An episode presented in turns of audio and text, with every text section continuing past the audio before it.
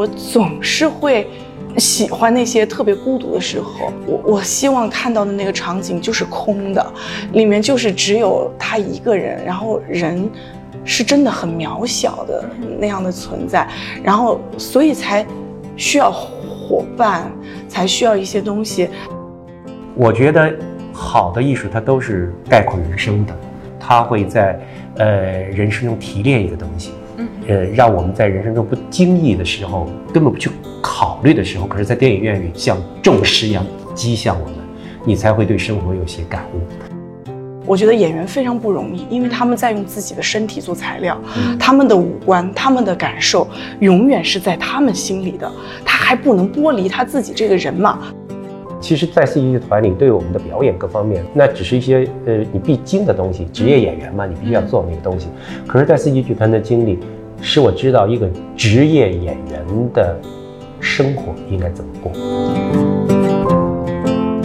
这里是后浪剧场，我是小树，我们是后浪出版公司旗下的一档泛文艺播客，主要关注年轻人的生活方式和文化审美。今天我们来关注少年，关注我们每个人曾经都经历过的青春年少，以及我们在那个时候的孤独和友谊。八月二十七号有一部电影叫《再见少年》即将上映，我们今天特别荣幸来跟这个电影的导演和主演焦刚老师来聊聊天儿。那我就先问一下若心哈，嗯，就是。因为我了解到，这个其实是你在电影领域的第一次，就是个人的表达。嗯，但你选择了青春片，就是为什么会选择从青春片入手？而且在之前，我看到你说这个剧本，其实在你心中已经写了十年。对对对，可见是你心心念念。打副稿打了十年。对对对，确实是，就是这个好像和那个学校的时候学习的那个创作离不开。嗯，就是。在本科学习的时候，老师就说我们一定要找自己的童年、少年自己生活的那个影子、记忆，然后说先写真实的东西。就我们一进学校是写散文，写真的东西，先把自己给剥开了，然后以后再进行虚构，再进行创作哈。所以好像从那个大三的时候，我在电影剧作课上面想了这两个人物之后。就一直没有忘记他们，然后可能也是我自己对青春少年时代的一个执念吧，就是我好像越来越回忆起以前在这个青春少年时代和家庭和校园和我们偶然结识到的一些人的种种关系，所以等到我有了强烈的想要。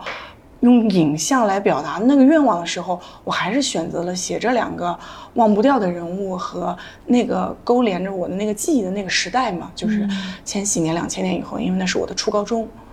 嗯，所以你是先有人物，再去想故事的。对对对，啊，这个。老师是谁呢？敢问？老师是顾岩老师啊，对对对，被他一个学期都被骂的 非常的惨痛，就是整个班上一个学期没有一个人写完啊，老师一个都没通过，就说你们这不行，嗯，根本不敢说自己。一个个都在触碰真实的，对对对对对对，一个个都在虚情假意。我记得我得到表扬的时候很开心，已经接近尾声了，说因为我心终于写出点东西来了，写了真的东西了。这次有真的东西能看出来。嗯，还有就是我留意到你在真实的去创作拍摄这部电影的时候，其实是不是刚好是你这个三十岁左右的一个人生阶段？对对对。所以我就觉得这个《再见少年》这个片名哈，就特别是像你。留给自己青春的一个纪念，有一种这个感觉。对，有有。因为我们进入三十岁之后，好像总是人生好像开启了一种新的阶段，要像一个成年人一样工作。对对对对对，是。嗯，那就聊一下这个你也刚才 Q 到的这个两千年左右。两千年是一个非常有意思的年份。嗯。首先，它是世纪之交。嗯。它我们即将告别二十世纪，迎来二十一世纪。嗯。其次，对于中国来说。其实这个年份也预示着，或者是已经正在发生的是，中国已经在剧烈的变化，整个社会。对，所以就是，呃，除了你的成长轨迹可能刚好是跟那个年份重合之外，为什么会选择这个两千年的年份？嗯，我觉得两千年的年份确实，呃，一个是我切身的经历过那个时候，尤其是我在青春期，我好像很多东西在我脑子里面撞击。嗯，呃，说大一点就是价值观啊，自己的那个各种自觉的意识啊。嗯，那么在那个时候，整个世界真的都是在发生变化。然后我觉得中国在那个时候发生巨变，香港回归以后，整个的敞开进入新世纪。然后，呃，我也在电影里面放了一些。一些小小的自己的片段，就是我们的申奥的成功，然后春晚第一年有了深圳分会场，然后那年的节目叫做与世界联网，就是有心了，那是一个就是完全敞开的，但是很多人的生活方式。没有那么快的进入接受这个变化，尤其是一些小的城市，包括下岗潮还在阴阴霾着那个那个那个地方的情况下，有的人从头再来了，再就业了，有的人适应快，对对对。对，有的人没有办法，他又没有没有真正的呃来自各个方面的力量拉他一把，再加上自觉的那种堕落，那就可能会越陷越深嘛。对对，所以就两千年就是。对我来说，印象确实是很极极其的深，极其深刻啊。那个时候你几年级？我我不我不是几年级，我好像我我在两千年的时候是初一初二了。哦，那咱俩有点接近。对对对，我是零五年高中毕业的嘛。嗯。啊，那咱俩就是同届啊，对吧？你看，有共同的记忆。对，黎飞的年纪会比我稍微大个两届。嗯嗯嗯。姜老师，两千年对于这个年份有什么样的记忆吗？嗯，特别巧，我昨天还在这查资料的时候翻到了我在一本厚厚的书里夹了我的一张照片，正好就是两千年最后一天，啊，穿着蓝色的呃那个羽绒服，骑着自行车啊，比着啊啊给人打着招呼，啊，那个时候就这样，大家都啊非常非常开心的在告别，但是其实对于两千年那个新的。呃，过来的年份到底会发生什么？嗯，还不太清楚。对，所以处在一种就是又兴奋又茫然的阶段。嗯，两千年我刚刚是应该是，呃，留学回来啊。嗯，在刚刚回来，所以那个那个巨变对我来说就更加的嗯明晰。嗯。而且对未来充满了憧憬啊！那个时候，对我们来说，对是特别的憧憬。但是像刚才导演说的，就是，但是有一部分人就就堕落下去了，就像这个爸爸。这个一会儿跟您细聊。嗯。然后咱们这个整个的学生的背景，他的家庭的背景选择了矿工。嗯，呃，我在映后谈中听到你也有提，这个可能跟你成长的环境有关系。对对对。嗯。但是作为一种自觉的创作，嗯，它除了跟创作者自身的环境有关，肯定是你主观的一种选择嘛。嗯，对。为什么会选择这样一个背景？嗯，因为这个可能确实来自于我自己的一些感受，嗯，然后。然后加上对于人物的一个选择，嗯，就是黎飞他曾经生活在矿区里，他是那个矿区自成一体的时候是非常好的，就是那完全是一个自洽的社会，呃，你不需要去到。城市里有的时候，那个那些厂区啊、矿区是比城市的中心要发展的好的。它其实是个小社会，对吧？对对对，俱乐部啊、电影院啊、游泳游泳馆啊，什么都有。嗯是是一个这样的地方，这是我生活的小时候生活的地方。然后，但是你随着那个整个政策的变化、资源的一些变化，嗯，你你你会发现很明显的那个就就迅速的开始变化。嗯，那个那个改变是。作为小孩来说，肯定是一下子感觉不到的。但是大人很茫然的，他不知道接下来到底会是什么样的。所以当黎飞这样一个人来到呃高中的时候，他其实是一个格格不入的人。他是一个教室里的边缘者。别看他成绩好，嗯然后他还因为呃呃来自于矿区。不是市里面的学生，只能做副班长。嗯，他曾经一直就他心里面有个这个，对对对，他是有个这个东西的。我以前是大队长的，对，但是我只能做副班长的。嗯，所以他有一个这个东西在里面。然后张成浩呢，是又又是一个，也是一个格格不入的一个闯入者。我觉得他也不是属于这个的，他是一个擦边球的成绩考进来的边缘人啊，教室里的边缘，教室里的边缘人。进来了以后，哎。发现了另一个边缘人，然后又很偶然的，由于地理上住在了一起的这个嗯。前后关系嘛，小时候大家都放学都是家里住的近，一起走的嘛，所以它形成了一种伙伴之间的那个那个情谊，所以可能这个人人物的选择设置都是有有所呼应，嗯。嗯，我有留意到哈、好像咱们近几年这个大家一拍青春片啊，嗯。就整体在升级，嗯。就是一个非常大的变化，就是因为我回想十年前去看的青春青春片，嗯，在特别是咱们整个大陆地区拍的，整体主要是在讲这个青少年男女之间这点儿情感的纠葛，嗯。家长基本上是个道具，是个符号，对。但是这些年，就是比如说拿这个《再见少年》来说，家庭其实作为一个非常重要的整体的一个场景也好，形象也好，它出现在我们的视野里头，嗯。而且在整个不管说剧作功能来说，还是社会隐喻来说，其实是承担了非常重要的作作用。但是在这部戏里头，我也留意到一个现象，就是说，就涉及到焦老师您了哈，就是这个男孩儿他的父亲和母亲在这个电影中是在场的，嗯。但其实在这个男孩的生活中是缺席的。嗯。对，因为妈妈是一个接近植物人的状态，而您饰演的爸爸其实是一个对这个孩子的生活帮不了多少，甚至添乱。对，因为自己的生活还没有办法哎很顺利，对，所以就想先问一下若曦，嗯为什么会建构这样一种设置？啊、这个可能和我一直以来的一一些想法有关，嗯。就是我觉得人最初的那个亲密关系就是在家庭里的，嗯。但是家庭的内部，呃，像我们中国人总是家丑不外扬，关着门的，嗯。但是你真的不知道，呃，一个走出来阳光的少年，他的家里是什么样的？我觉得好像父母都在场，都在婚姻内，嗯但是他给孩子的是什么？呃这个亲密关系是不是真的达到了沟通和真的达到了传导？嗯有没有正向的那个东西？所以我，我我就是想把那个感觉放在张成浩的身上，因为他们在场，但是一个是需要被照顾的对象嘛，一个是不停的传导给他负面的。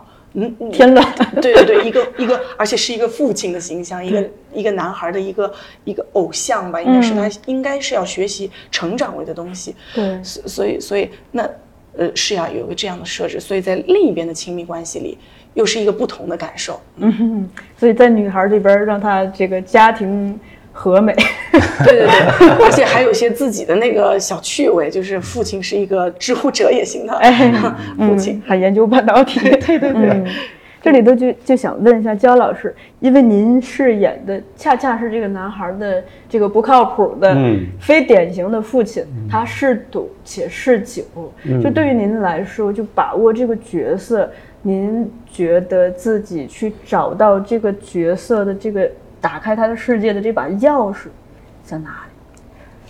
呃，其实刚才导演在讲，就是说他其实是选择了这两个不同的呃家庭啊，嗯嗯他是有其实有典型性的，嗯他把他的一些对社会的思考放进去，这个特别重要在哪儿？就是说，呃，我们我们国内的很多的家庭，就像导演说的，他是一个传统的家庭，他是一个父亲在这个家庭里应该成为山、成为顶梁柱的一个家庭，一般来说都是这么走下去。嗯，但是刚刚特别重要的一点，就是这这个电影放在了一个大变革之下，对于变革来临的时候，就是 像导演刚才说，就是青年人他就有向往、有冲劲儿，有不断的想去探求的这个方向。可是很多成年人反倒嗯茫然了、害怕了、不知所措了，对甚至堕落下去了。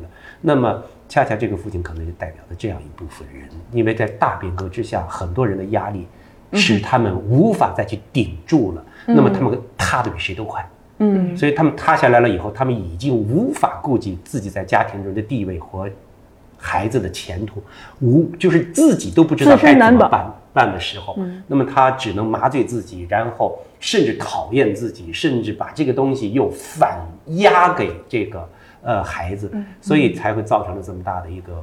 嗯，情况，而我恰恰是是经历过那样一个变革时代的，所以当时导演给到我这个剧本的时候，我是非常惊讶，因为剧本里的细节特别打动我，让我有马上就有代入感的东西。所以对我来说，去打开这个角色，还是呃有有的放矢的。嗯，就是那如果我们站在今天的角度，就从您焦老师本人出发，嗯嗯您会觉得就是一个父亲嗯在孩子的这个成长路上，嗯。他我们理想中的他应该是一个什么样的形象呢？呃，这个其实挺复杂的嗯啊、但是其实一个孩子的成长最重要的部分是家庭，学校教育、社会教育那都是后期。嗯那最重要，当他就是因为我原来其实是学师范教育的、哦啊，所以嗯，对于呃这这个部分的成长，其实对我演戏也特别有帮助。嗯就是你你你经过心理学的呃就是学习的话，你会去对一个人物分析的话，你可以有比较宽泛的认识啊。嗯所以我觉得这个也是当家庭环境对一个孩子的影响，呃，巨大的时候，那这个孩子的一生其实在他童年就写就了。所以这个电影特别特别触动我的就是这个“再见”这两我们一生都在不断的再见，像童年再见，像少年再见，像你所有的岁月再见。但是每一次再见，其实都是你一次成长。嗯那么如果一个家庭中父亲这个角色能够让这个孩子不断的成长的话，那就是导演写的那个家庭里，就是他给你一个好的样板，嗯那么也有一个不好的样板，嗯，那么所以这个电影是有一种启示的，就是其实，呃，它不仅仅是一个青春片，它是每个人对于生活的思考的一个嗯。东西，所以其实很多人成年人，你进到这个呃影院里观看这个影片的时候，你可能都会对于生活有反思，嗯。这是一个高级的片子，嗯。我也留意到，就是您其实这些年也没少饰演父亲，但都是这个整体上都是非典型父亲，呃不靠谱父亲。对，要不家暴，要不懦弱，嗯。嗯，所以也想就是跟您探讨一下，就是嗯因为您在创作这一个又一个父亲的角色的时候，嗯有没有去呃观察或反思过他们所折射的？就比如说，在我们过去的十几二十年中，嗯。男性或者父亲。嗯。或者丈夫在一个家庭中他的困境，或者他在社会中的困境，因为其实其实他们非典型，都是因为他们自己的人生遭遇了困境。当然，当然，当然，对这个其实和和这个导演刚才点出来那个东西很重要，就是说，当面临困境的时候，有些人是可以战胜这个困境往前走。那但是对于很多普通人来说，他是没有办法去处理这件事情的，所以很多的压力就进到自己的身身体里呗。嗯，那当身体无法承受的时候，精神就会崩溃。对，所以，在一个一个变革接着一个变革的时候，那么这些所谓的必须承担家庭责任的父亲们就会一个崩溃接一个崩溃。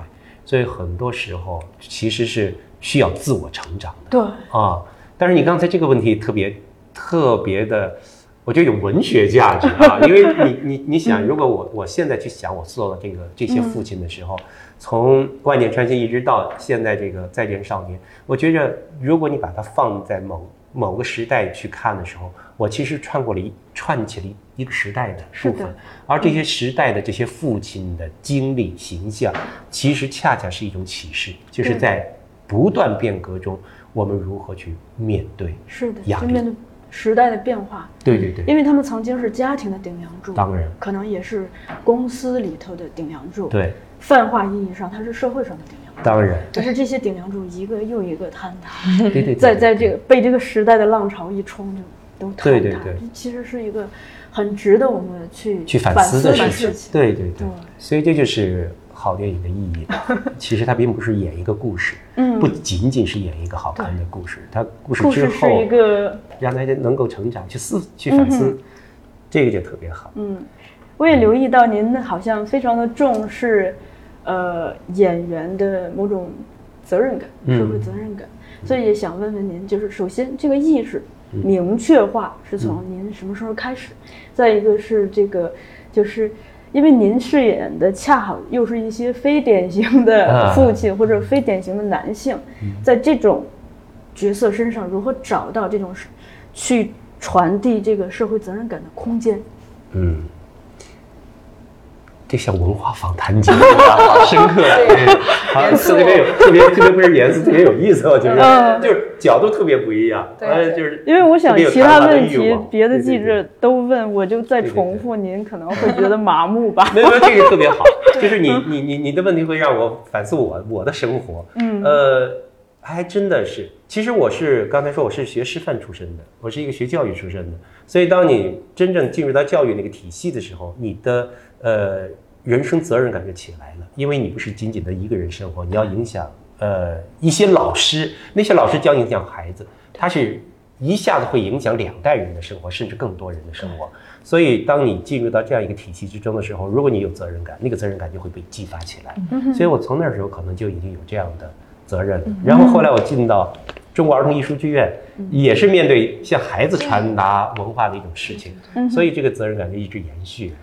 啊，这个我觉得可能你这样一提醒，我发现我我这么一梳理下来，它可能是我是人生中的一种延续。是，啊、然后角色的话，我觉得是这样，因为，呃，我在选择剧本的时候，我会看这个剧本，呃，它本身是不是有这样的东西在里面。嗯那你不管这个这个角色是多么的，比如说没有责任，或者是多么的坍塌，甚至他是家暴怎样怎样的，但通过这个角色，作者他要传达什么，那么我通过这个角色能传达去什么，所以这是我非常看重的部分。然后拿到这个角色，我会去分析这个角色，我不会带着我的责任感去分析他，我一定是要从他的角度出发，那么才能够准确的让他在，比如说导演的呃作品里，他承担他的责任。对。他的责任一旦承担出来了，那社会责任也就出来了。嗯，所以您这个问题让我 让我又重新想我的生活，特别好。太好了，嗯，好的，那我接着来问一下若曦哈，因为我留意到这个电影中，火车、轨道，包括火车驶过的声音，是一个非常重要的意象。嗯。然后在映后谈中，我也听到你讲，就是可能你真实的呃童年生活就是有这样子的环境，嗯、但是在创作这个过程中，你又对火车和轨道如此如此的执着，所以就很想问问，就是你对他们的这个执念是为什么？呃对，很很执念，确实，而且特别希望火车和轨道都能出现在我以后的电影里。哦当然还是要看作者性啊，对对对，还是要看合不合适。嗯就是我我觉得，因为整个电影我的视听拍摄的感受呢，是一个回望的感觉，是以一个黎飞三十二岁的感觉去回望的，所以我我觉得记忆里的很多东西，它就是一个一瞬间的样子，或者是某一个声音。嗯然后我觉得铁铁道、铁轨以前是我们重要的交通工具，而且它是可以去更远的地方方的。对，呃所以就是，嗯，所以那俩小孩才会问这个铁道会通到哪？会是很远很远的地方，因为铁轨是可以互相延伸延伸、蜿蜒去很多地方的。但是铁轨确实有一些分叉呀，或者什么，好像天然的它的那个结构会吸引到你，它。在那个形态上会触碰到你心里面，会觉得人的路的那些分叉它承担了你的你的作品的隐喻功能。嗯，对对，确实是会有，就自觉与不自觉的把这个东西有有所放置。而且我不知道你有没有留意过，其实，在所有的青春片里头，火车和轨道都是一个非常重要的意象，因为它一方面可能就是，比如说时代轰隆隆过去，它也是有这个功能，同时对于一个人的青春来说，它是一种。包括他对未来的憧憬，它又是一种这种时间的延伸。还有你说的刚才那个分叉，它可能是命运的不同的这种方向。嗯还有一个是轨道本身，它有一种就是关于，嗯，在规范内还是越轨。对对对，真的是 是的，所以我才会想让他们两个人要跑火车呀，跑火车，对对对，嗯，不断的越轨越轨越轨，跳来跳去。对。然后在影片的结尾，两个孩子在讨论，就是想去到哪里。嗯嗯嗯女孩子说想去北京，男孩说想去香港。嗯，就在那样一个情境里头，嗯这两个城市有所隐喻吗？有所有所，这个 有所有是因为这个是慎重选择的，嗯呃，两个城市，因为我觉得，呃，女孩在我心里，她始终还是一个秩序内的女孩，所以她就是在轨道上的。对、嗯他想要去北京，因为呃首都以及她的能力可以达到，并且她想要往最好的那个目标上去走。那香港回归了以后，我觉得很多孩子对于香港也是有一种憧憬的，好像是一种更大的。或者对于我那个时候而言，去香港哦，嗯，是吗？可以吗？然后，但是张晨浩这样的孩子，他从小看一些香港电影，对，对 对对，一些古惑仔，然后或然后大刘，呃，这里面会有一些删减的，嗯嗯故故事里有些删减片段，会跟他说我们去做生意啊，去深圳啊，去什么，嗯就曾经给他勾勒过这些东西，所以他会有一个更加。好像有点像梦一样的，我我要去香港，感觉那个厉害哦。对 对对，香港对那个时代代表着世界。嗯是世界，对对 International 对。刚刚改革开放那个时候，对那个香港就是世界，真的因为那是是去往世界的一个最近的一个或者是一个很嗯航航空站。非常的发达的那个，嗯，会觉得它光怪陆离的都对。对。好，我们聊聊西西弗斯啊，因为西西弗斯这个故事，其实在这个电影中，我觉得他把你的电影拔高了。西西弗斯的故事在《再见少年》这部影片中承担了关于个人命运的哲思的功能。嗯，就是你为什么会选择这个故事？当然，我有留意到说，你说你高一的时候妈妈送给过你一本这样的书，是，对对对，嗯。就是我们家的书呢，其实一直挺多的，嗯。但是相对来说都是传统的名著，从小也都读。但是等到高一的时候，读到这本书的时候，确实那个感受是不一样的。嗯就是我觉得文学、散文、哲学是可以这样做的，它的那个边界很宽广。然后我回忆那个时候的感受是，我觉得文字的能量很大，嗯它描绘的那个图景很大，包括我去了解西西弗是古希腊神话里的人物，再看到加缪的诠释，再去想到那些东西以后，你会觉得我没读懂，我根本就没有读懂。嗯，那么所以。呃，等我再长大以后，西西弗好像一直在我心里面啊，我没有办法去忘记他，就是他的那个无效重复的劳动的快乐。嗯他的那个反叛是什么？好像在我心里。其实刚刚焦老师说的一句话特别的触动我，就是我觉得这是一个真正好的演员，就是我们讲不要把自己的评价意识凌驾于角色之上嘛，嗯嗯嗯就是我们是进入角色再去做角色做的事情。所以就是我进入角色，进入这两个孩子以后去想，他们没有谁真的读懂过这个东西，嗯。各有各的理解。嗯。但是他们在各自的理解里去诠释那个西西弗斯推石头那件事情到底是什么，呃，然后甚至那个黎飞以为那是一个小说，然后对对对，嗯。然后所以在那个阶段里，我觉得他们也是在推石头，父辈也是在推动。嗯那个石头，那当然，在整个剧作上，我又把那个石头，呃，到了最后一个是实物的实物化，对对对，实物化的一个石头上，也是觉得啊，呃，能把自己创作的初心放在那个里面。然后我们高中的时候挺附庸风雅的，真的爱读一些书，生生命中不能承受之轻，就是你真实的经历。嗯嗯然后呃，然后我就觉得。你有可能随时去书摊买的一本书，它出现在你的家里，它有可能和你的家里格格不入。嗯我在我的一个亲戚家里，他真的没有文学书的，看到了一本宋兵的人来了，哦，我觉得天哪，这么严肃。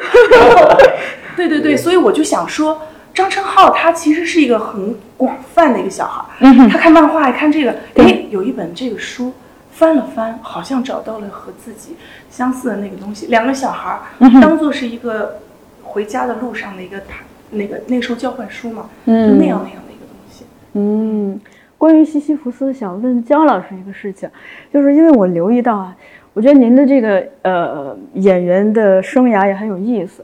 您从最开始饰演的比较多的是一些理想主义者，但是在现实中屡屡遭受挫折。这个立春是一个非常的典型。就是到某一个阶段，您的角色就似乎进入一种就是被现实毒打的一种境地，他们或懦弱，或有点不太正常了。嗯对，其实这个，如果你把他这些角色连成一个，他又好像是一个角色，他就是一个当初充满理想的人，在现实中不断往下滑的这个。对，所以就是联系到您这些，呃，整个表演的过程，您怎么看这个西西弗斯这个故事？其实刚才听导演在讲这个故事的时候，我我我其实我之前我没有说一件事情，我也不知道他会对这件事情有这么细的一些想法。其实当年我在演那个女仆，当年叫青年艺术剧院，我们有一个戏叫女仆，是非常嗯，就是是这个呃，当时是非常现代的戏的。大家啊，林可欢老师就在讲这件事情，就是说我们在不断的向现代进军的时候，其实很像西西弗神话的那颗搬那个搬运石头的过程。嗯，所以当时就把这本书找来看了啊，然后呢就去去去研究这些角色。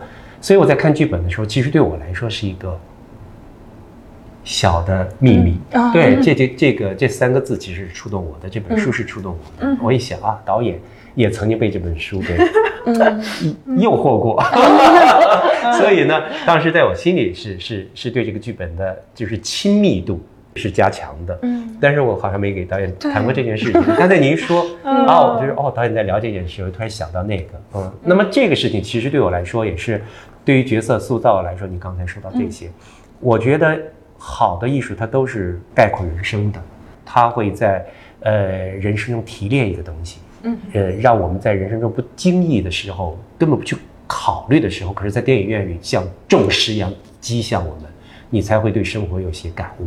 所以，我觉得我的这些角色都是这样的。所以你你要像你啊，我真是没这么想过，但是你这么一说，我想我往这想，就是说，当我塑造的角色都是典型化角色的时候，它自然就会形成这样一种力量。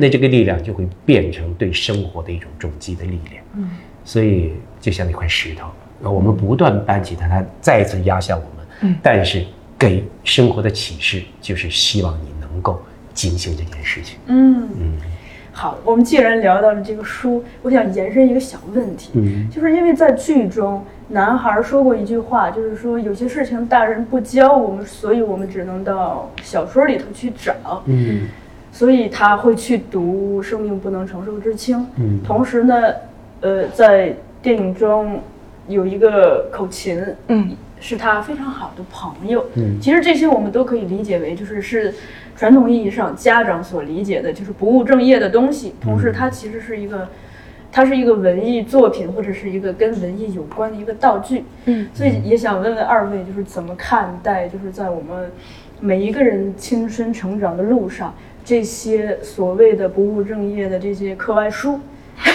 它对我们的嗯陪伴，或者是甚至是启迪作用。嗯可以举自己的这个具体的例子。嗯，嗯，我我我我在成长的过程当中看过不少书，确实，包括青春期特别，呃，就是叛逆期的时候，也是每天都在写日记。每时每刻都在写，感觉就是那个是那个也叫不务正业，藏藏起来的。嗯然后呃也会看一些，就是比如说名著也好，可能会好一些。呃，就是可能有一些书会，呃，会会认为特别不务正业，看漫画呀什么的。我是非常爱看漫画的你那会。儿看什么样的漫画？我呃，我看少女漫画，天使红河岸，真的真的。但是你你当你形成了那个呃。就是我觉得哈，嗯，任何一段时光对我而言都是经历，最终会成为朋友，嗯，就是会有一个筛选的过程，呃，这个是随着自己，你你后来会知道，哦，有严肃文学，有通俗文学，嗯啊，通俗文学里面又有这样的，严肃文学里面又有那样的，然后你会呃慢慢形成自己的那个感受，所以我觉得，呃，那个杂书啊或者是什么呀，嗯，是一个选择和筛选的过程，嗯，但不能让它攫住你的那个 呃那个东西，自己的那个判断还是要在那个知识，对对对，嗯。其实那些年代呢，对，我觉得这个其实也是反映了一个时代的东西。就像刚才我们在分析说这些父亲的角色的啊，其实在中国这不断大变革的过程中，我们整个社会的这个父亲的角色在家庭中其实确实很厉害的。对，啊，相当的，不管是成功的人士还是非成功的人士，嗯在家庭这个时间里边，至少是缺失很多的。那么就面临了一个孩子在最需要认知世社会、认知世界的时候，他们缺少了一个引导，那他只能去找，只能去找去哪里找？那个年代只能去书本里去找，嗯不像现在我可以上网。对对所以现在读书的可能少了，因为他上网的时间多了，他可以更简单的找到我想要的、我想知道的东西。而那个年代，你只能去通过书本去它是一去寻找。个寻找的过程。对对，所以有的时候，呃，一本可能嗯普通的书就会对人有很深刻的影响，但是那个时候其实。大家家里多少都会有几本名著放在那里，因为父母那个年代 是有一些理想主义的，对所以大大家就是一，比如说有很多的通俗小说，但是中间会有几个名著。但是通俗小说你看多的时候，看名著的时候，你总会觉得，嗯，晦涩难懂。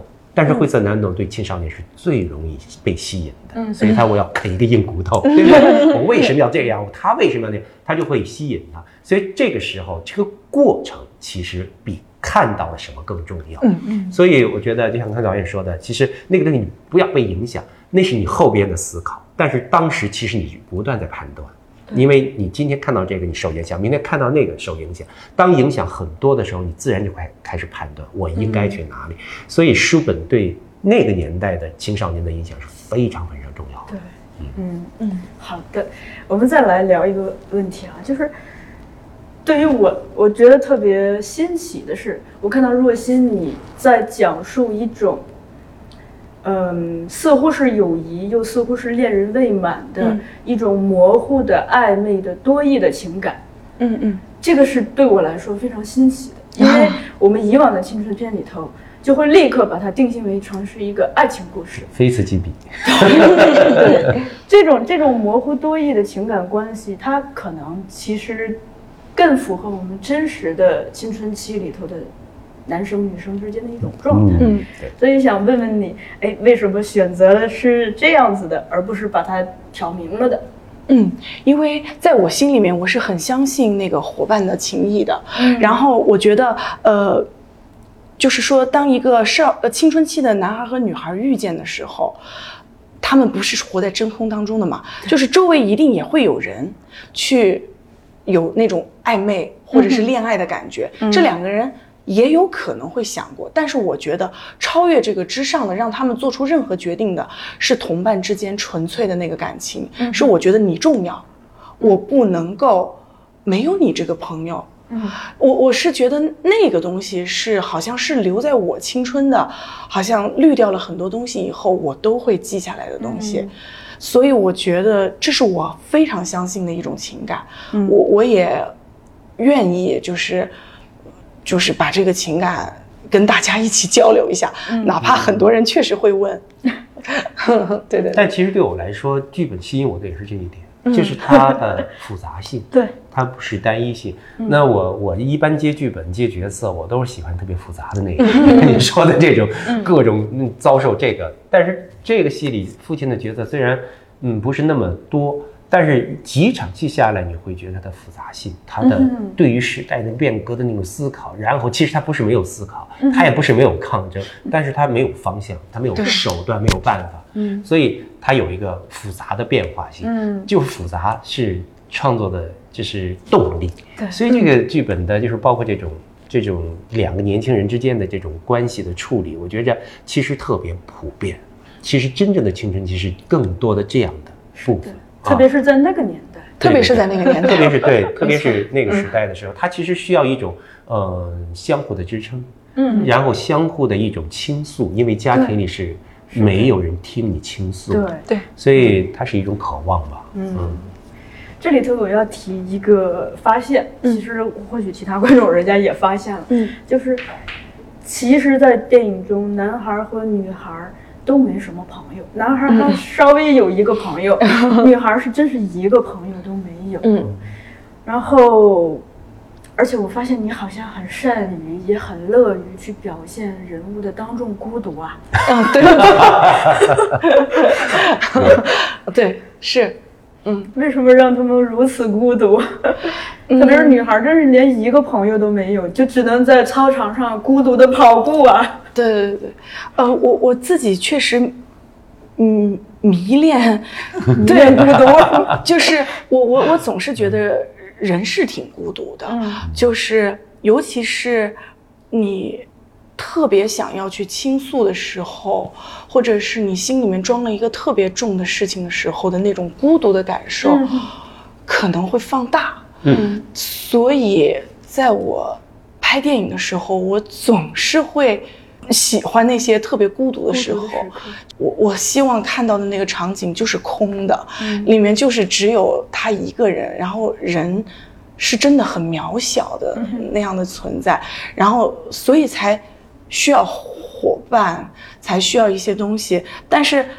人的那个困境，确实是我一直以来很很想说的那个那那个东西，所以，嗯，身份的困境吧，也是呃，在我这个在少年里也是有这样的想要初初步的那个表达，嗯嗯而且子枫饰演的这个女主不停的在操场上去奔跑，嗯。当她重复的出现的时候，我会觉得这个奔跑好像也赋予了某种意义，嗯嗯嗯，是，感觉是他跟西西弗是一样的嘛，对。他对他困境的一种挣扎或者是一种嗯。积极的行动。嗯。嗯，然后也恰恰是因为男主和女主真的是太孤独了，而且其实他们首先他们并没有真正的被老师看见，嗯。老师也没有看见这个女孩。儿。嗯。呃，男孩儿来说，其实他的家长整体是缺席的嘛，在他的世界里头，就是尽管女孩儿就家庭很完美，但是我我还是能感觉到，就是他的父母可以满足他很很多的生活上的物质上的需求，但其实并不真正的理解他，所以某种程度上也可以理解为对他是不能真正看见的，但是他们两个是可以互相看见的。对对对，那恰恰是因为这种孤独和互相的看见，他们的友谊才格外的动人。嗯所以我也想问一下若曦，嗯，因为你讲说这个故事有百分之九十是虚构，但有百分之十是从你心里头长出来的，嗯嗯嗯，这个属于这百分之十是吧？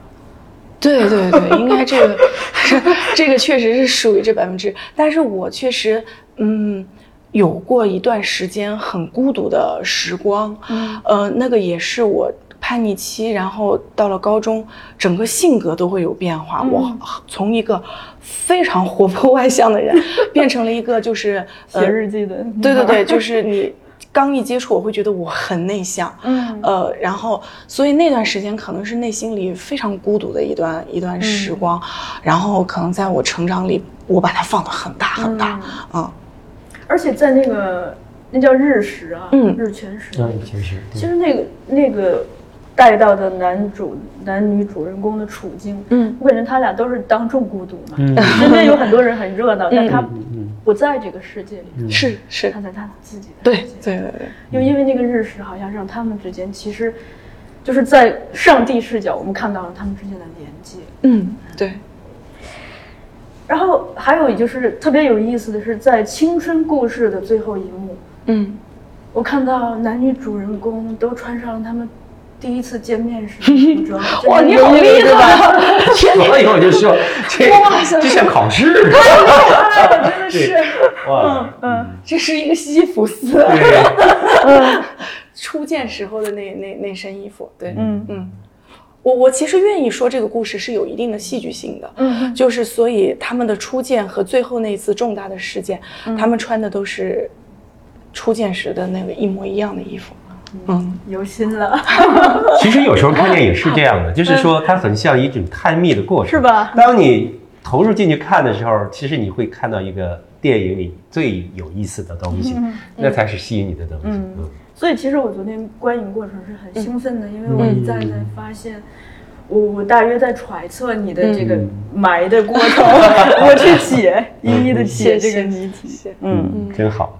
真好真好，然后我留意到影片的视觉风格其实也跟我们常见的青春片不太一样。一方面就是它，它并没有过分的去美化生活，它包括这个人物生活的那些普通的居民楼，嗯。嗯包括那些嗯非常陈旧的、近乎废弃的铁轨，它好像展示了我们生活中真实甚至是残酷的一面。但是另一方面，能感觉到，其实你还是在用一些比较温暖的。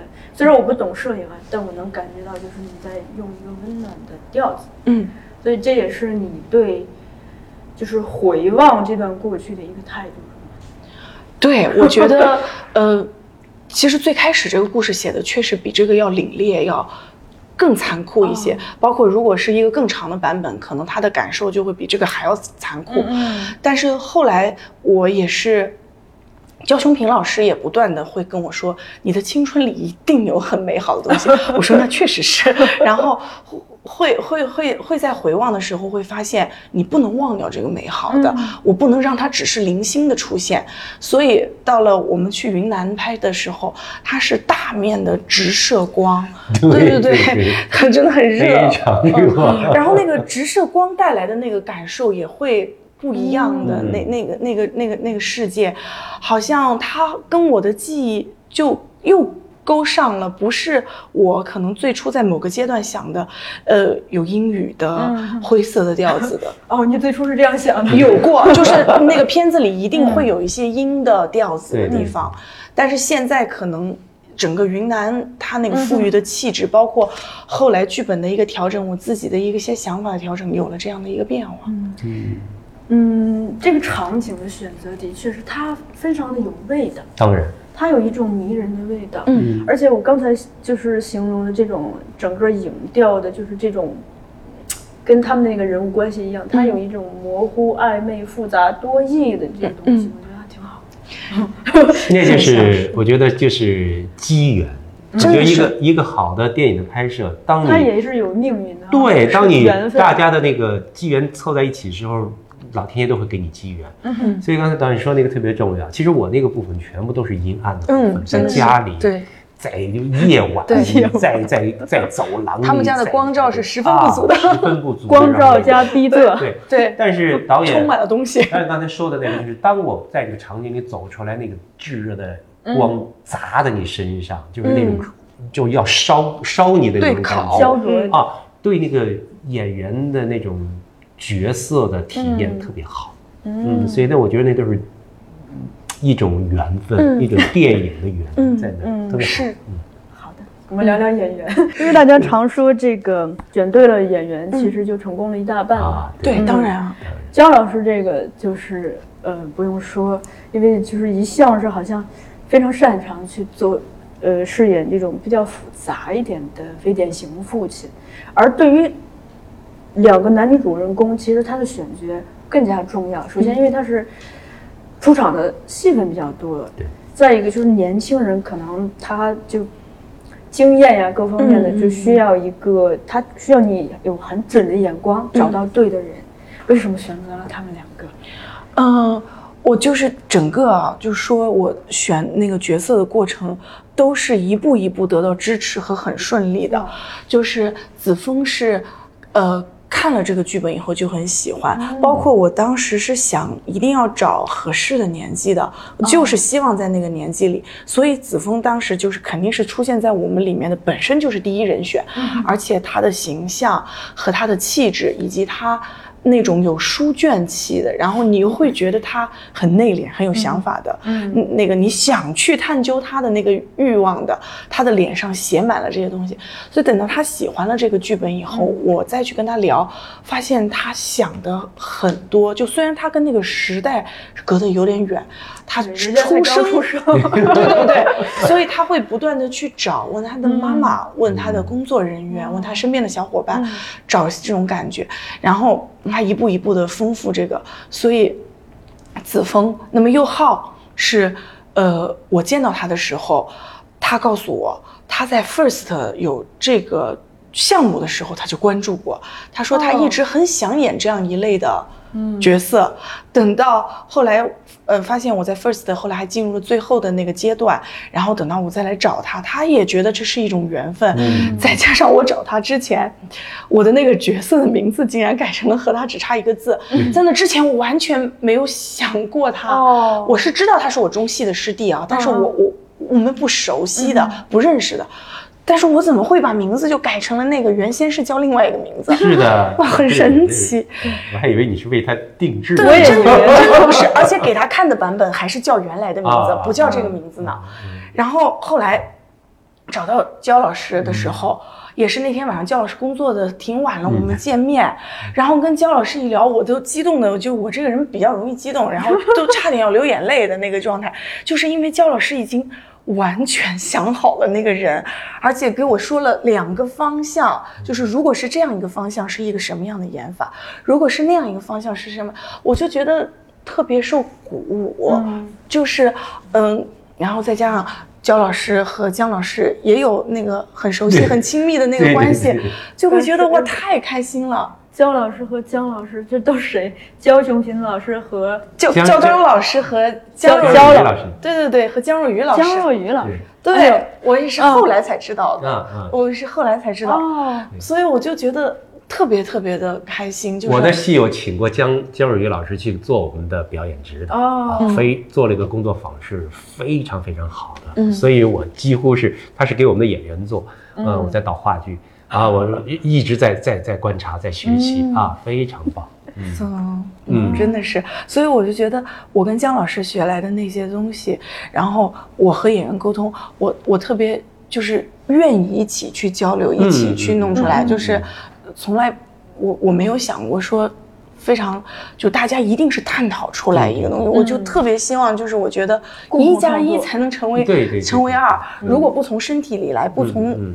真正的演员那个地方来，那就都是虚假的。对对对。嗯，所以我就觉得那个部分好相通，就确实是在自己做第一步的时候受到了很大的鼓励。嗯，恭喜你，真的都是幸运，真的。嗯，再见少年应该也算是你和张子枫缘分的起点了吧？对对对，是的，是的。在此之前，你对他有什么？在此之前，我真的觉得她是一个小女孩。然后我看过她的戏，觉得嗯，这个孩子的戏真的是不错。然后，但是我觉得她年纪很小的，我也真的不知道她会如何。嗯，哦，我觉得那是我在摸索的过程。但是她每天在拍摄现场都给我惊喜。嗯，就是我觉得哇，这孩子能量太大了。然后我自己就会想，哦，我十七岁。好像没有到这个样子啊，我我我觉得，但是我又觉得，嗯，我们两个好像是有点像。对对对，你第一次见到他是在什么时候？第一次见到他应该是一嗯一八年的十一月吧。他十七岁。对对对，就是在开拍之前哦，还是九月，嗯，就是。他刚拍完某一个戏，是你好之华吗？还是，还呃九月应该见了一次，刚拍完你好之华，然后之后又见了一次。对对对，那还是他第一印象怎么样？第一印象非常好，觉得像一个小男孩，非常嗯，头发很短的，然后很可爱，然后有很多想法。他只要一聊戏，他的话非常多。对对对，然后他有很多想法，嗯，然后他。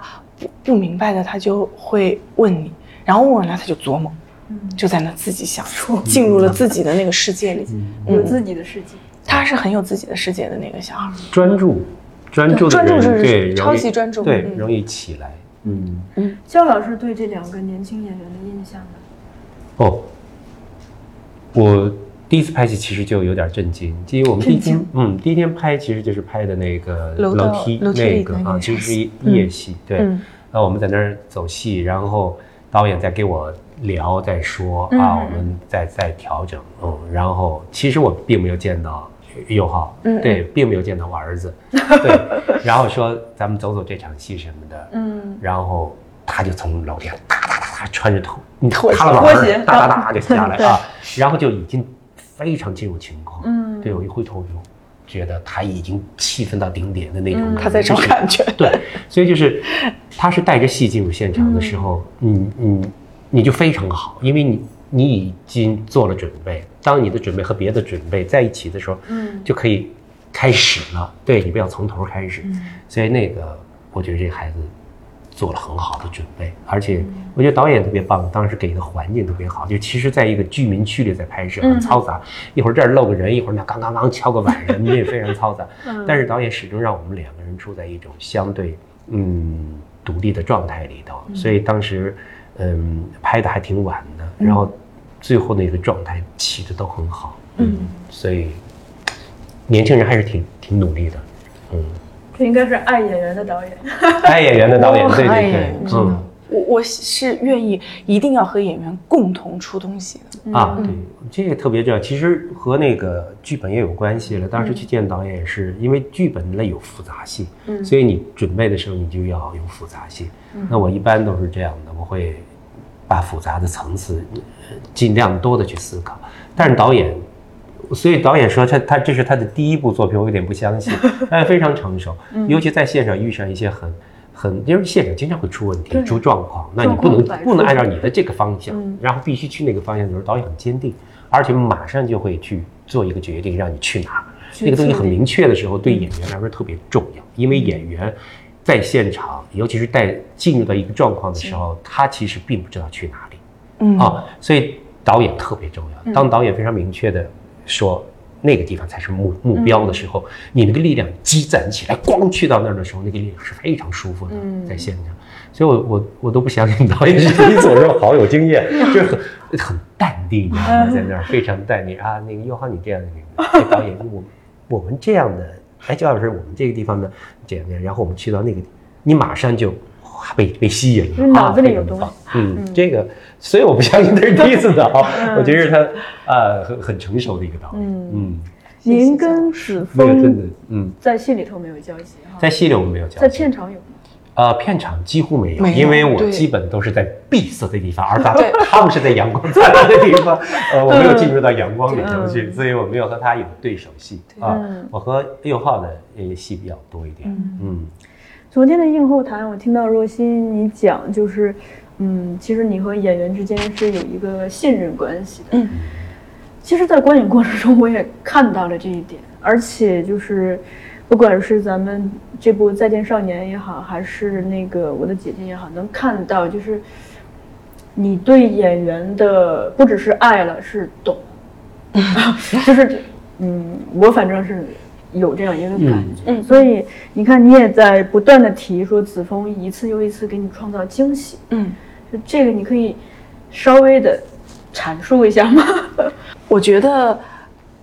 我们说表演嘛，嗯就是因为我是学戏剧出身的，嗯我们有一句话说导演死要死在演员身上嘛，就是要要消失在演员身上，哦哦对对对。哪怕演员他也在运运用一些技巧，当然感受和技巧都是在共通在他身体里的，嗯。但是最终我们是要让这些东西变成真正的那个人嘛，所以我觉得演员非常不容易，因为他们在用自己的身体做材料，他们的五官、他们的感受永远是在他们心里的，他还不能剥离他自己这个人嘛，对不对？所以我觉得我向往的方式，我也是我自己一直要求我自己在。做导演在指导表演上的时候，就是说我是有一个明确的诉求的，我的调度是什么样，我我的图形是什么样，我最终的那个诉求是什么样，这个是很清楚的。但是我仍然觉得。呃，细微的很多东西，一定要用演员自身感受到的东西去传达出来，而且有很多可能小的动作或者是一些节奏性的东西，这种是万千种的，并不是我要求你做一个节奏，嗯嗯嗯。而是一定你能感受到，你才能把这个东西给做出来。嗯。所以我的方法就是，其实是我不断的愿意跟演员交流，嗯希望他进入那个情境里去，还是希望他一定要用自己去做出来，那个东西才能够真，然后那个东西又和我要的是一致的。我觉得那个时刻就是最好的时刻。对对对，嗯，就是我我非非常害怕强制你必须得做这个。嗯嗯嗯必须得做那个，当然我们有些强制是必须的，因为它来自于人物本身的一些选择。当然，但是很多时候你一定要让自己的身体去做才才才 OK 的。所以子枫应该在这这上面有非常灵气的他非常 get，对对对。完美 get，对对对，其实就是在《再见少年》的时候，我也有一些像是，呃，做练习一样的感觉，就是和姜老师我们一起曾经在我学戏剧的时候，包括在姐姐的时候，可能尝试的更多了，嗯。在表演上，所以我跟子枫在合作表演上，我好像自己也在探索那个演员和。那个导演那个表演的那个东西是什么嗯，我也在探索，也在找更多的方法。你提到他一次又一次创造惊喜，他除了完美的 get，能不能给到一些，就是嗯你设想之外的、意外的？嗯，其实其实那个意外，呃，嗯，怎么说呢，还挺多的，就是因为我原先真的没有想过，嗯他 可以拥有这么强大的那个能量，嗯嗯，包括，嗯，比如说在铁轨旁边的那场戏啊，他们两个人的那个对峙就不说了。当他把他扔到旁铁道旁，走开了以后，我觉得那个角色一定是长在他身上了，所以他才会那么隐忍的哭。嗯哭完了以后，他站起来的时候，我不需要去调整这场戏的。他站起来，他没有拍自己身上的土，他是要去整理那个卷子。嗯嗯嗯，就含在角色中。嗯对对对，那是他带去的心意，却被他狠狠的砸碎了。我我不稀罕你这个东西，但是那个是他的心意，他要整理那个卷子。就所以那些时刻是你会觉得，嗯嗯，你是肯定作为导演来说，我是肯定希望想过要怎么样去处理的，但是你已经不用说了，他在角色里了。对对对对，就那是互相的那个时刻，那是非常美妙的那个时刻真的很美妙的。嗯嗯嗯。所以这两个孩子，他们最打动你的，就是这些专注、对，认真、嗯真诚，真诚。真诚，非常的沉静，都很愿意去扎下去角色自己的那个想法，没有杂念。对我觉得，嗯，好。刚才我们有意无意的已经提到了戏剧，二位又刚好都是中戏的校友，也都跟戏剧有着千丝万缕的联系。嗯。我想先问问姜老师吧，那、这很有意思，姜老师，这个呃，我之前听这个话剧皇帝石辉讲过一个话，就是说，呃，如果搞戏剧的话，当然要做演员，嗯。因为演员最爽，上了台谁也管不着。对，但是如果拍电影的话，那得做导演，嗯。导演有这个决策权，更有更大的这个主动权嘛。嗯。但是您这这边儿，我也听过您讲一个话，就是您希望在电影中当演员，嗯回到舞台上去做当导演。嗯，为什么是这样的？因为我想两边都都都做到那个 他的体验上去。他讲的特别好，是这样的。嗯呃，但是我我的选择是什么？因为呃，我是中国儿童艺术剧院导演嘛，嗯那你你自然就是要为这个剧院做一些贡献。那嗯你的贡献就是要在这儿做导演。嗯那我既然有了导演这个身份了，那么我回过头来，我如果去呃拍影视的话，我希望更专注。专注在某一个东西上，因为人的精力是有限的。嗯如果我在这里面又当导演又当演员的时候，人有时候是把握不住那个东西的。因为如果你带着导演思维去演戏的话，是一定会产生很多的呃错误的方向的。嗯那如果你带着演员的思维去导戏的时候，那有可能也会偏颇。嗯所以说，人就是术有专攻嘛，术有专攻，那你就专注在这儿。而我在影视这边做演员的时候，我觉得，尤尤其是遇上这种复杂的角色、这种好的角色的时候，你的快感太好了，你就就完全就无暇顾及别的，你就 去往那个美好的地方去就行了。嗯所以我觉得，嗯，对我来说，专注简单的事情都很快乐。嗯所以我就不让自不要让自己再 再受那么多罪了。当导演其实挺受罪的啊，因为导演每一天你都不可以生病，每一天你都不可以离开现场，每一天太阳再大你都要在那儿。而作为演员，我还可以在伞底下待一会儿，稍稍休息一下。导演是影视导演是非常非常辛苦的一件事情，而且在这么艰苦的状况下，你必须还要有好的。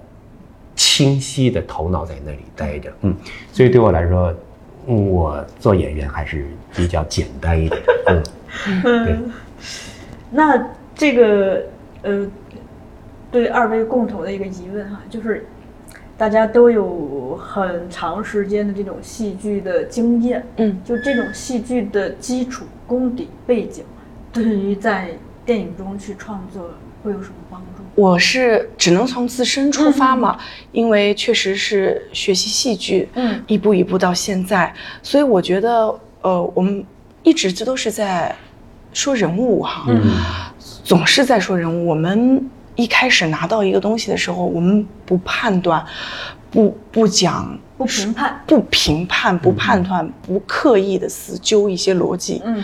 或者是什么样，但是我们一定要先走进人物里。所以好像我，嗯，不管是处女座自己做编剧、做导演，嗯。还是后面做导演，就是我创作的时候，也是要走进每一个人物里去，嗯。体会一圈他的命运，然后才能够去拍，嗯。然后。拍别人的也是一定要走进每一个人物，所以好像这个东西可能是戏剧带给我的，就是我们永远的在说这个人物的那个东西，然后包括我觉得学戏剧嘛，是一些我们读戏读经典的那些、那些东西，它确实比较遥远，也也有很多很澎湃的情感，很。很很宏大的命题，但是我觉得恰恰是因为这些命题，我们感受过、经历过，呃，有那么站在，真的是感受过巨人，然后再不断的有了自身的经历以后，去创作当下的更现实的东西以后，好像能够更有提炼吧。就是有一个我自己更高的维度去看，对我自己会觉得脑子里会更想要去那个表达，会走得更，我自己会很坚定。嗯。嗯那对我来说，它它真的是非常非常重要的一个东西，就是你从事戏剧的工作，第一，呃，就是说你塑造人物，你必须去塑造人物。你就像导演说，你要走进人物，你要进到人物那儿去，呃，而且呃，你不要替人物去判断，你要让人物自己去判断。这个东西对我来说是一个非常好的部分，所以我和导演合作起来，呃，我就很能理解导演的。嗯东西，所以沟通起来和、和绝大部分的导演沟通起来都特别愉快，就是嗯，戏剧让我有这样一个功能。再一个最简单的，我不害怕长镜头啊，我演戏啊，我从来不害害怕长镜头，所以给我一场戏，导演你如果不喊停，我就可以一直演到明天上午因为戏剧有这个功能，它需要你在角色里生活。嗯，那你你你你开机关机和我没有关系，生活下去，对不对？没错。所以这个太太好吧，对吧？这真的是，就是我们 对，确实不害怕排任何长的 调对，度，不害怕长镜头，不害怕，不害怕任何长的而且特别期待那样的对。对对对对就就喜欢短的来做调度题，对吧？做做好准备，你来短的，就是对这一秒钟镜头我也好好去做。对对对但是长镜头我从不怕，就是而且没错没错享受长镜头。是对对这个这这最基本的嘛。对对对，确实是，若曦，你会画这个分镜剧本吗？会的会会的，嗯。啊，我们都看见哦，呃，看着。特别好。肖老师，我也是这次来之前我才知道，原来您也是传说中那个音乐剧班的，哦，他已经成为传说了。对对所以您现在还会有这种去演出或者创作音乐剧的愿望吗？创作一直没有停止。呃，因为说实话，那个在这个行业里，你学的这个专业，这个专业还是对你有巨大的吸引力。嗯呃，所以其实中国音乐剧的发展，我其实都是一直在延续着 啊，我就没有脱离开。有时候你可能不会去做导演了，但是你会做一些顾问呐、哦做一些那个辅助性的工作嗯啊。呃，尤其是说实话，现在国内的呃音乐剧，尤其前两年吧，这两年啊红火太多了，项目太多了。前两年差不多的项目都会到我这儿转一圈儿，嗯所以我都了解这个行业。而且对我来说，中国儿艺的工作，儿童剧嘛和音乐剧有很多相通之处。嗯我把我学的专业都放进去了，所以我一点都没有离开这个。而且这个东西对我来说滋养很很很大很大，因为音乐剧它综合性太多了，而且你必须对于对于音乐有很好的去理解，嗯。而对音乐的理解，其实对于节奏性的东西的理解就会深刻一点。所以，其实导演有时候拍戏的时候，他其实强调的东西是节奏的东西，节奏好了，你戏的戏戏剧性就出来了。啊。所以对我来说都是滋养，所以我从不放弃。所以其实也特别有意思，我感觉您几乎是见证并且参与了中国音乐剧的一个发展。嗯，可以这么说吧。对，因为我们是第一代中国呃自己培养的音乐剧人。没有 我先，就是那个，呃，我记得之前好像听你说你是比较喜欢日本电影，对，就是我们先说青春片这一块儿，嗯你平时会去关注，比如说国外或华语地区的其他的青春片吗？我会关注，嗯有特别喜欢的吗？我我其实很嗯，其实喜欢的还是以前的，嗯就是。呃，说说两个最喜欢的，一个就是 北野武的《坏孩子的天空》啊和那个根据那个史蒂芬金小说改的那个《伴我同行哦呃这两 Stand by me《。对对对，嗯这两个可能是我最喜欢最喜欢的。最喜欢嗯，对对对对对，就是会不断的想要去看的。嗯，他们打动你的地方是什么？呃，好像和你刚刚说的那个也有点关系，就是孤独。嗯，对对对，然后但是又有伙伴，嗯但是好像最后还是孤独，还是孤独四散到天涯了。但是不一样，不是最初那个孤独了，对对对对对，它有一根线被连起来。嗯嗯，确实，我们还没开始呢。那你会喜欢什么样的，或者嗯，我们不要说喜欢，就是嗯，在电影这方面有嗯。对你影响比较大的导演或作品。呃，有，我觉得呃，可能呃，除了上学期间的一些啃的真的是非常大师的那些哈，那个我觉得可能很多人都会提。那么对我现在来说，相对来说影响比较大的是，呃。杨德昌和科恩兄弟，对对对，就是我会不断的看他们的电影，因为当然杨德昌的电影我们也就只能看这几部了，嗯，但是科恩兄弟的东西，我会总觉得他的那个故事性、讲人物，以及那个干脆利落的，以及内在的勇敢的情感，呃，是我一直很迷的东西，嗯。所以我我会很喜欢，当然。也有的时候不固定会喜欢一些电影，嗯，比如说我很喜欢《赎罪》，嗯，呃，就是凯拉奈特利演的那个那个《赎罪》，呃，我我我也很喜欢战场上的圣诞节，对，就是呃可能有的时候不会完全的去局限于，呃，那个一个导演或者什么，因为。我好像也说了很多次，就是姜老师一直跟我说一戏一格，嗯。就是我可能还是会看喜欢的那个戏，他的那个处理和那个方式是什么样，吸引我的是那些。嗯。嗯，那比如杨德昌导演他，你有没有考虑过自己特别喜欢他的地方到底是什么？我我觉得还呃，我觉得他的文学性和他的思考吧，也也是在那个环境里可能能出现的那个东西，又很迷人，你又永远不可能达得到。对对对，就会就会觉得嗯。嗯，姜老师，我是那样的，在在最初的部分，和导演一样，就是先啃东西呗。嗯所以你会看很多东西，呃，包括那些大师的作品啊，包括一些他关关关于他们的文章什么都会去看。嗯，但是呃，我比较侧重一点，就是我拍影视这边，我我因为我想当演员嘛，嗯所以我会看更多的表演。嗯所以在这个方面，有时候你会发现，嗯，当一些片子来的时候，因为你你有一个好的认识之后，你有时候不会注意片子的东西的时候，你会看人。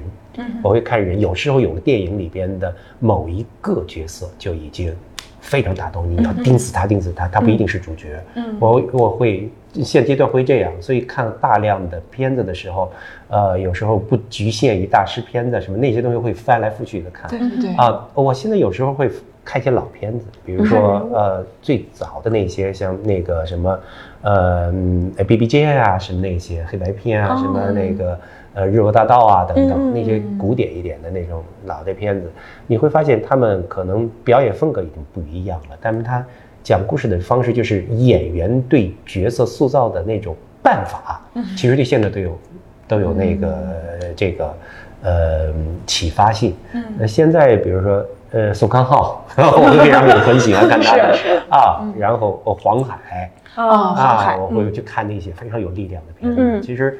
呃，我也在等待一些有力量的角色啊！现在因为角色，嗯，我不但就是被逼得跳桥了，或者被人嗯打了，或者这种坍塌了，但是一旦有一个那样的角色进来的时候，我要做好准准备，所以我会看一些不同的。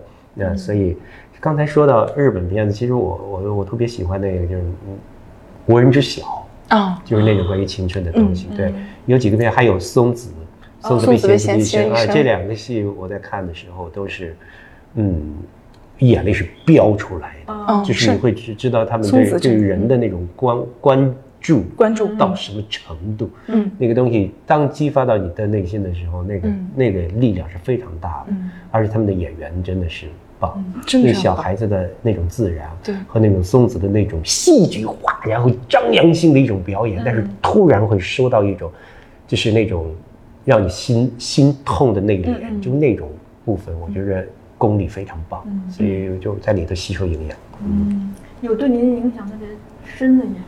比如说丹尼尔戴刘易斯啊，嗯。这样的会不断的去看他的那种所有的片子啊、你会去看看他怎么去去做一些处理啊，怎么去对角色呃去进入啊，我会嗯抓住他就反复看，抓住他。就是这样，对对。嗯。现在比如说宋康昊，我就惊讶于这种演员，他可以就是演严肃题材的时候，让你让你相信他的真的愤怒啊，然后他一他很多时候他又会轻松幽默的，让你无法、无法不相信他的那种嗯市民性、那种接地气的感觉。我说对我来说太好了，我觉得啊，因为像刘易斯他们的表演，它还是一种古典性的东西，对对对它的人物性。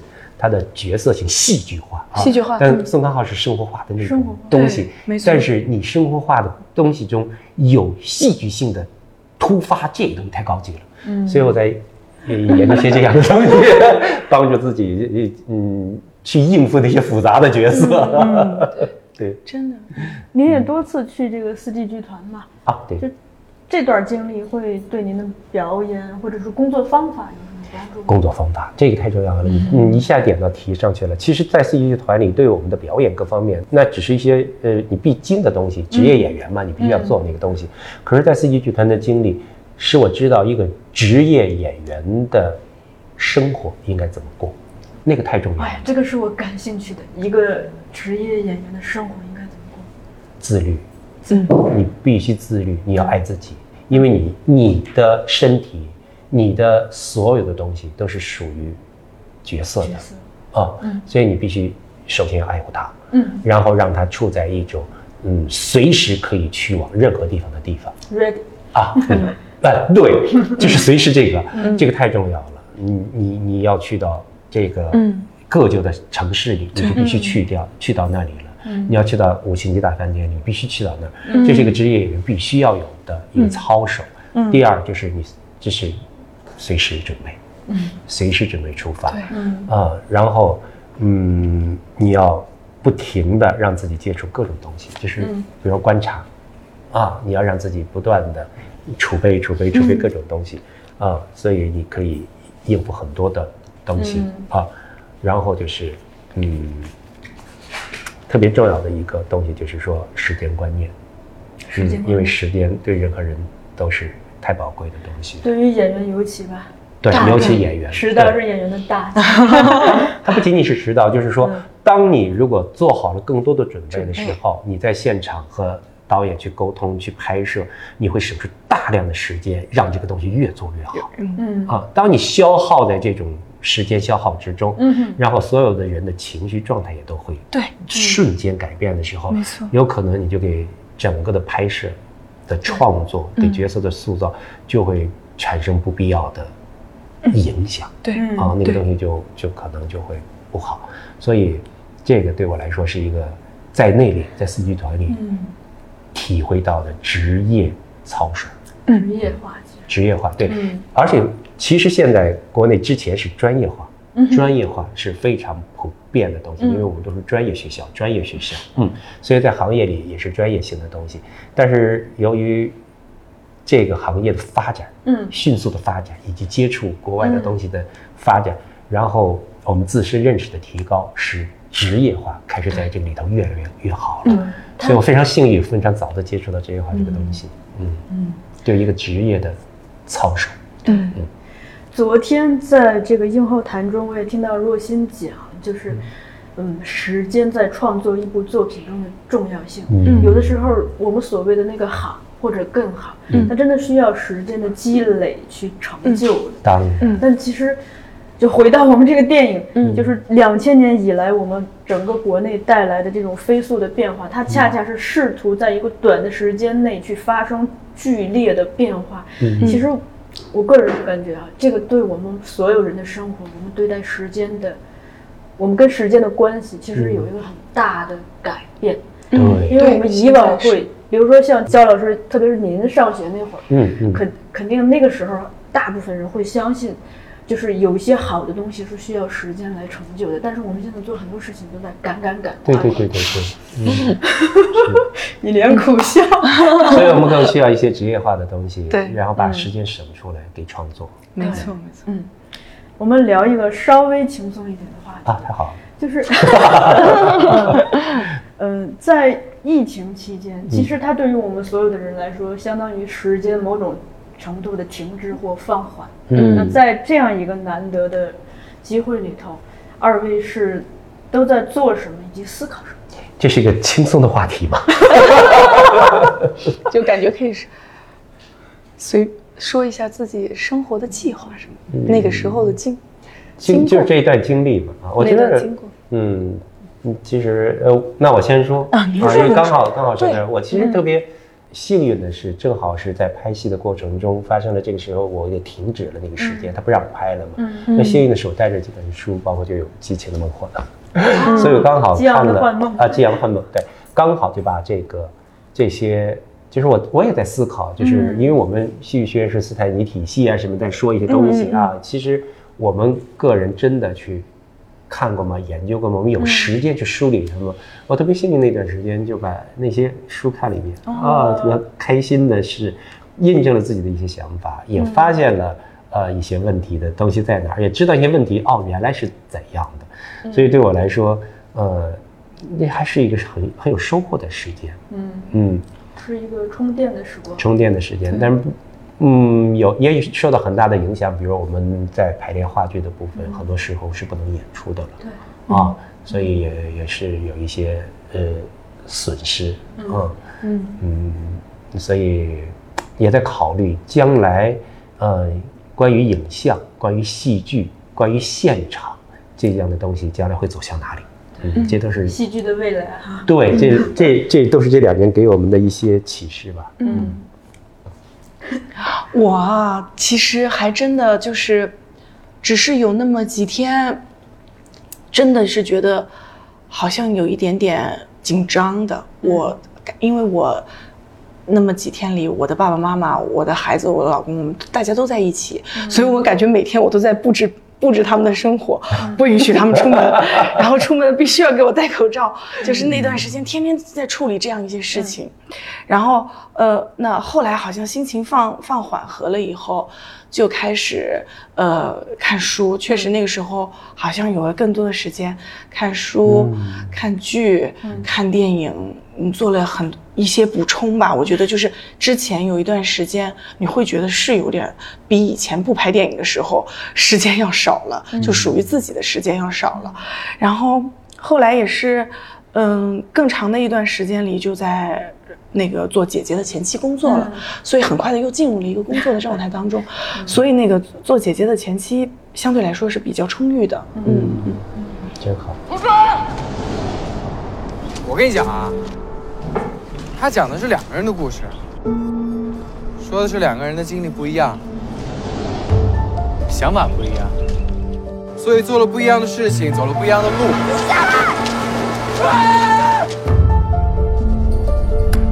为什么想好好学习啊？如果我考上大学，我妈会不会忽然醒过来？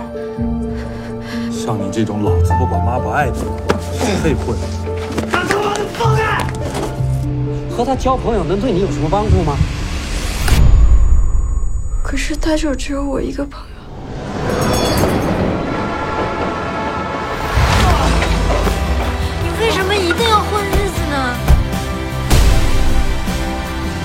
你以为每个人都跟你一样？你不晓得什么是对，什么是错吗？说白了，其实你只是可能我的。一定要真相我。对不起，我没有变成你想要的那个样子。